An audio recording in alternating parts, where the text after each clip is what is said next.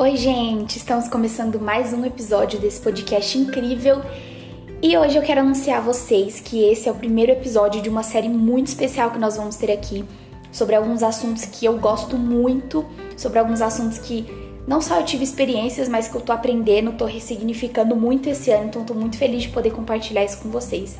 E esse é o primeiro episódio de cinco, então assim, fiquem ligados porque vem muita coisa boa por aí.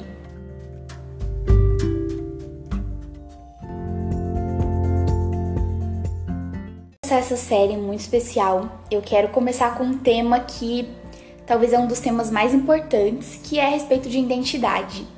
E eu queria começar a fazer uma pergunta, que é o seguinte: quem sou eu?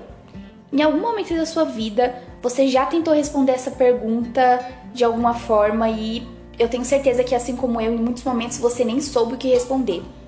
E a gente sempre cai no erro de confundir o que a gente faz com quem nós somos de fato. E aí a gente acaba não chegando a conclusão nenhuma e nunca conseguimos responder isso.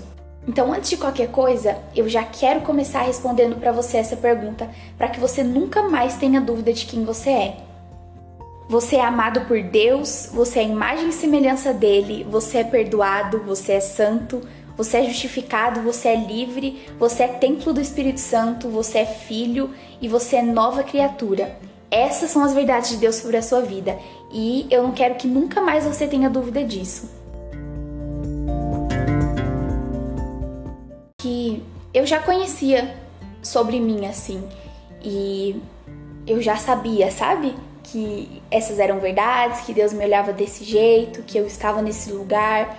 Só que eu percebo que eu só sabia de ouvir falar, mas eu não tinha de fato entendido o que era isso e eu percebo que tudo mudou assim na minha vida quando eu comecei a de fato focar no meu relacionamento com Jesus de uma maneira mais íntima, de uma maneira mais individual.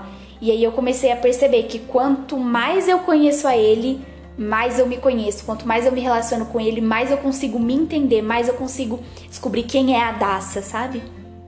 Tem uma passagem em Mateus 16, 13 que eu queria ler com vocês e a gente consegue tirar uma chave muito impressionante aqui desse texto. Diz assim: Quando Jesus chegou à região de Cesareia de Filipe, perguntou aos seus discípulos: Quem as pessoas dizem que o filho do homem é? Eles responderam: Alguns dizem que o Senhor é João Batista, outros Elias e outros ainda dizem que é Jeremias e algum dos profetas.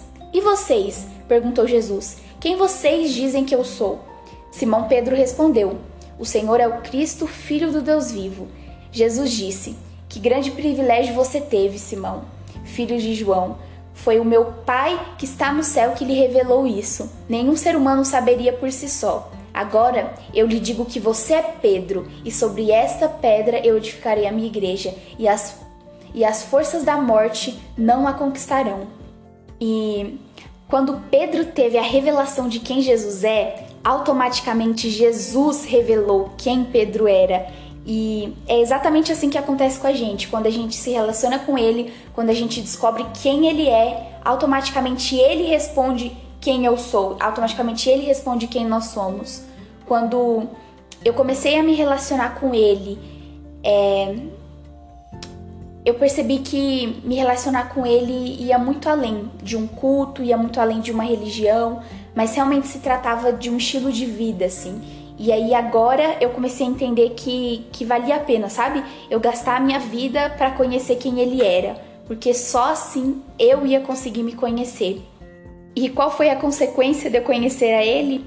Eu acabei me conhecendo de uma maneira muito única e verdadeira, e isso transformou a forma como eu me enxergava, a forma como eu enxergava Deus. Talvez você ainda não tenha noção das consequências e do impacto que tem você entender quem você realmente é. Uma das coisas que eu não só descobri, mas que eu vivi esse ano foi entender a liberdade que existe em ser eu, a liberdade que existe em ser quem eu fui criada para ser, sabe?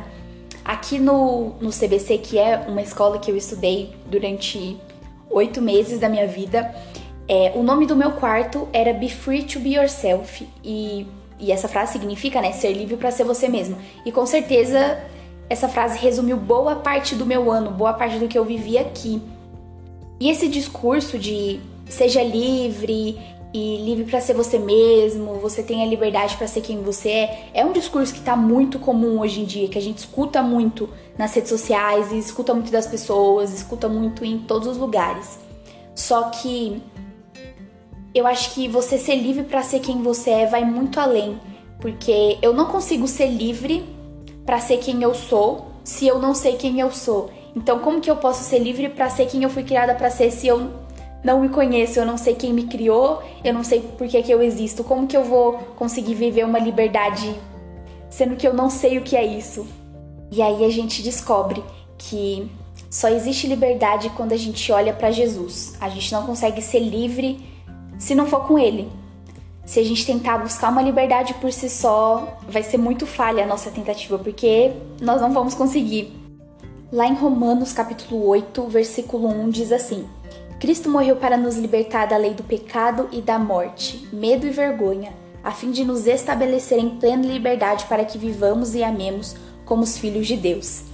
E essa é mais uma verdade sobre nós. Cristo morreu para conseguir nos libertar de toda a lei do, do pecado, vergonha, e agora Ele nos deu um, um espírito de amor, um espírito de paz, um espírito de equilíbrio, um espírito de alegria e agora nós somos filhos dele. E aí quando a gente entende que a gente é filho e quando a gente consegue viver sobre isso, é aí que a gente consegue ser verdadeiramente livre.